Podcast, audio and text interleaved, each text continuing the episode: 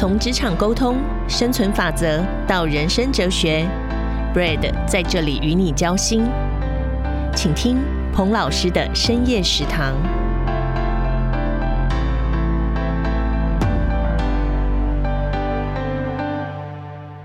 一壶浊酒喜相逢，古今多少事，都付笑谈中。我是 Brad 彭老师，欢迎来到彭老师的深夜食堂。嗨，你好吗？辛苦了，一定又是忙碌的一周。我知道很多人是在上下班通勤的时候听我的 podcast 的。那你知道每天在科学园区上下班是需要很多的耐性跟宽容的。为了保持自己的心情平静啊，我会在上下班的路程中播放好听的歌曲。在静下心之后呢，我也会开始注意园区的路树，在怎样的季节开怎么样的花。甚至在川流不息的塞车之中，偶尔也会注意到有美丽的鸟停在路旁的树枝上。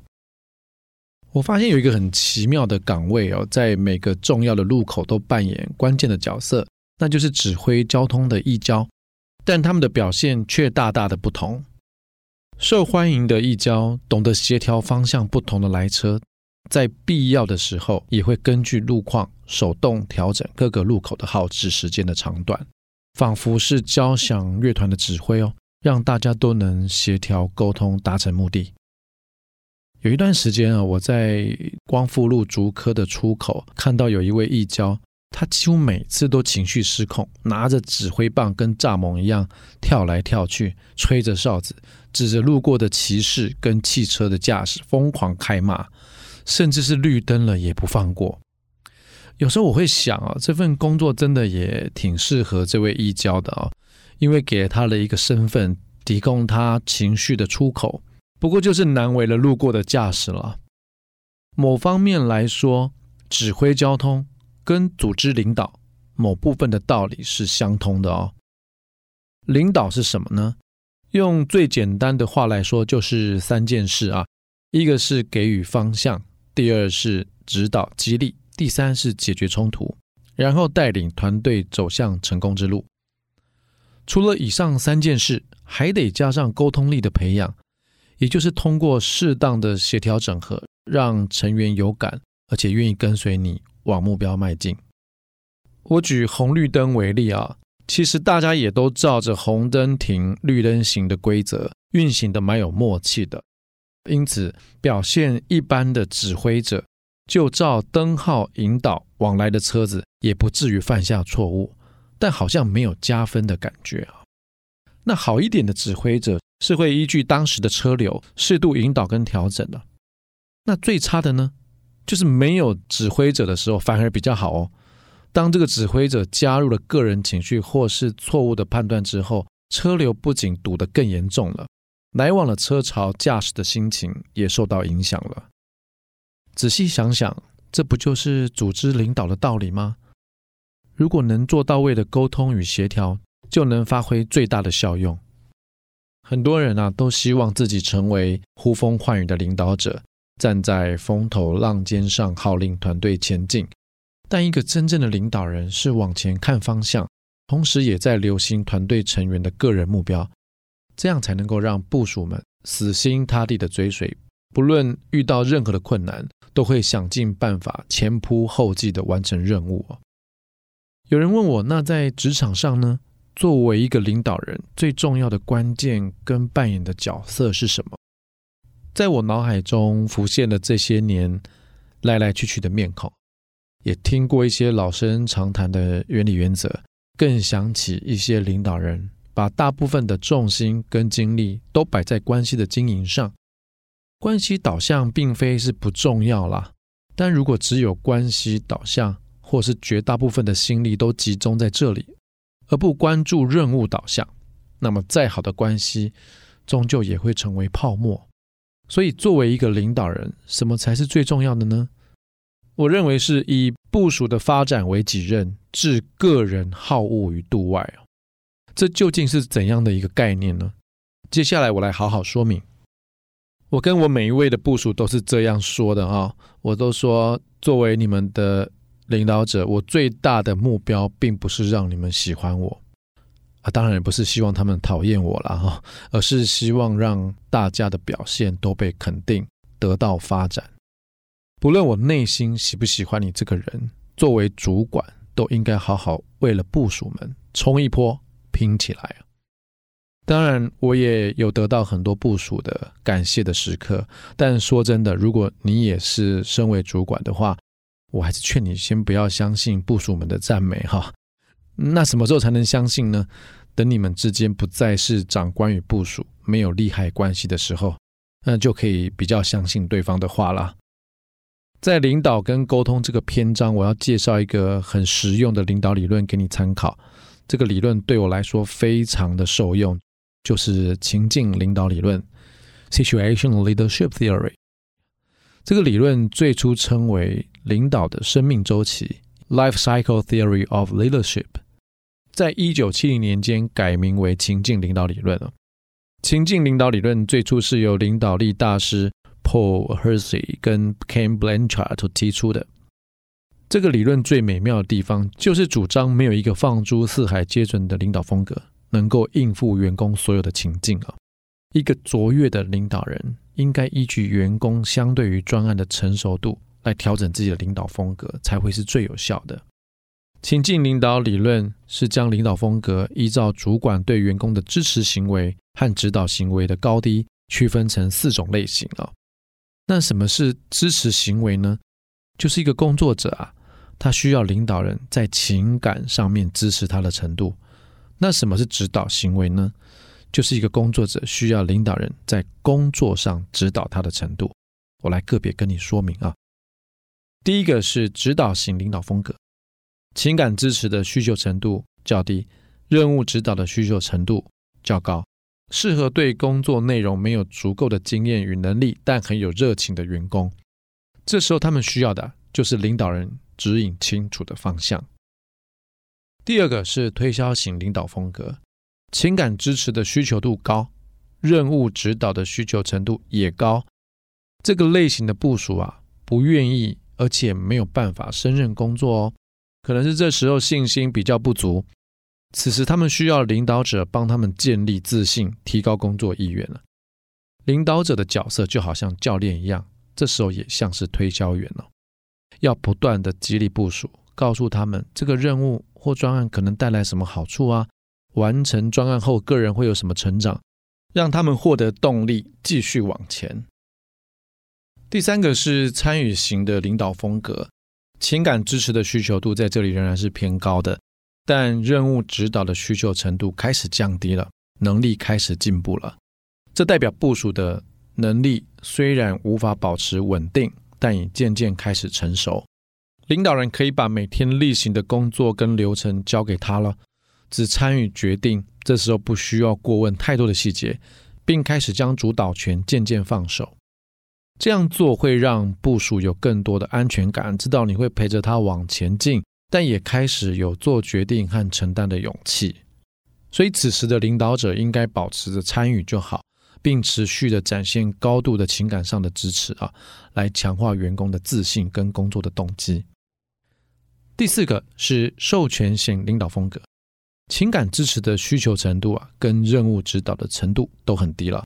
这时候领导者仍然要参与关键的决策哦，但部署或是专案的成员已经有充分的能力。及意愿来执行交付的任务了。这时候的员工啊，已经是可以独当一面了，不太需要领导者的指导或支持。领导人面对这样的情境时，应该给予部署充分的授权。随着理论的发展呢 brancha 再提出部署发展模型四个阶段啊，以部署的工作能力跟工作意愿两个维度来判断部署处于哪一个发展阶段。并将部署个人的发展阶段与主管的领导风格相互连接啊。这里有一个非常重要的关键，因为是借由不同的任务或专案来界定部署处于哪一个发展阶段，所以当某一项任务或专案开始的时候，就得重新判断此时部署的阶段在哪里。部署发展模型分别是：第一个，低能力高意愿，例如新进员工。虽然有热情，工作意愿高，但对工作技术并不熟悉，这时候领导者应该采取指导型的领导风格，给予部署非常清楚的命令跟指导。第二个，能力平平，意愿低。部署的能力虽然有所进展了，进来一段时间了，但在工作上还是需要很多的情感支持才能完成。特别是遇到了困难的时候，部署的工作意愿啊也会跟着降低哦。这时候的领导者应该采取推销型的领导风格，除了指导之外，还要给予较高的情感支持，倾听并解决部署的困惑啊。第三个是高能力但意愿不稳定，这时候部署已经有足够的能力喽，但仍欠缺独当一面的自信，或者不确定自己是不是能够做好。此时适合采用参与型的领导啊，由领导者和部署一起进行决策。第四个，高能力、高意愿，部署在这个阶段啊，已经有充分的能力跟意愿，对自己的能力也充满自信了，甚至在这个面向可能比领导者更有经验哦。此时领导者应该采用授权型的领导，由部署来提案工作的计划，并主导任务及专案的进行。领导者只要定期开会，询问工作进展的状况和遇到的困难，有需要的时候啊，再给予支持就好。这里比较常碰到的两个问题是过度指导和指导不足。那我用一个比较亲子生活方面的例子来跟你说明啊。当一个五岁的幼儿园孩子自告奋勇的想帮你去巷口的便利商店买东西的时候，他对自己充满信心，需要你情感支持的程度很低。但他才五岁，所以需要你指导的程度很高。那么你会怎样引导他呢？面对这种情况，我想你一定很清楚了，那就是采取指导型的领导风格。你得巨细靡遗的说明，并挑出几个重点，告诉他应该在什么时间点注意什么细节，看到红绿灯该怎么样。甚至你会不放心的跟在他后面，看看有没有碰到什么问题，好及时的帮他解决困难，达成目标。如果你是这样想，太棒了，你肯定是一个很好的领导人，用对领导风格啊。但如果对象是一位十七岁的高中生呢？如果你的领导风格没变啊，还是使用指导型，循循善诱一个十七岁的大孩子，提醒他要注意马路如虎口啊，记得把钱算清楚了，那他肯定觉得烦了，甚至造成反效果，这就叫过度指导。反过来说啊，如果授权一个五岁的孩子去买东西，父母完全不插手，这叫做指导不足。你一定有听过有些人大谈自己，哇，我就是一个授权型的领导人啊，并以此自鸣得意。那不代表他的领导风格就是对的哦。如果他的部署正处于低能力、高意愿的阶段，比方说刚加入的新人，领导者反而应该是指导型啊。所以，如果主管这么说，这个专案我完全授权给你，就会在这时候显得失职跟不接地气了。我想起我的小儿子刚上幼儿园的时候啊，也曾经有一段时间，他不太想去学校，有时候也会哭闹耍脾气。每当这个时候，我就会带他去麦当劳混一下。我也跟他说，其实爸爸也不是很想上班。于是我们两个就相拥而泣哈。对，但这时候我还是会使用指导型领导风格陪他面对了，跟他一步一步分享以前我读幼儿园的一些心情跟故事。那对不想学的科目，我也会运用推销型的领导风格，跟他说：“哎，如果你学会认字以后，就有很多的好处哦，你可以自己看书，不用人家帮忙。”甚至也会偷偷的使用参与型的领导风格，在一些比较困难的作业的时候，偷偷帮他一把哦。让他觉得完全是自己做到的，最后再慢慢的放手。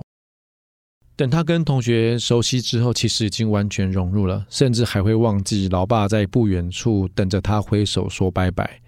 这时候啊，我就可以充分使用授权型的领导风格了。我想这就是一个必经的循环吧。等小儿子上了小学，又会回到需要高度的指导型加上推销型的领导风格。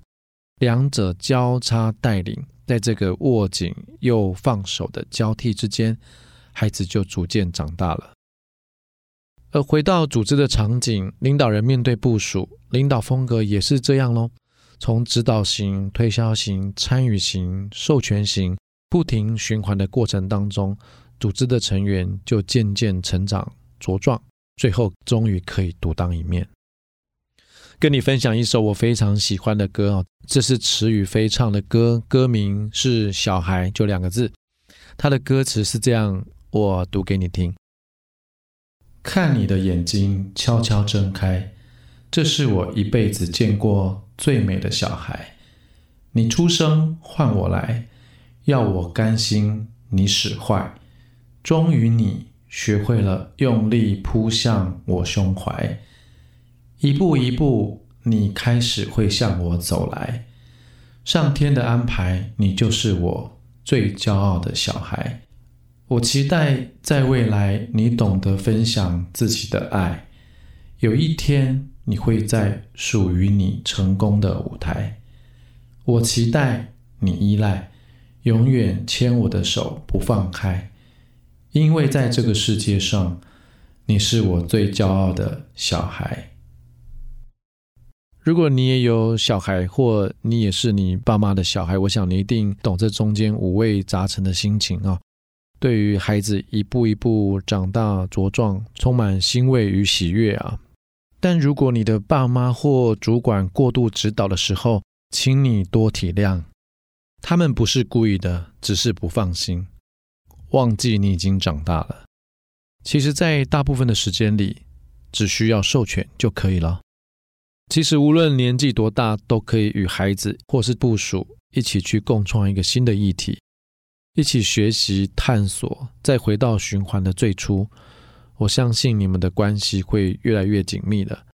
希望我举的例子能帮助你理解领导与沟通的关键成功因素。辛苦了，我们下周空中再会。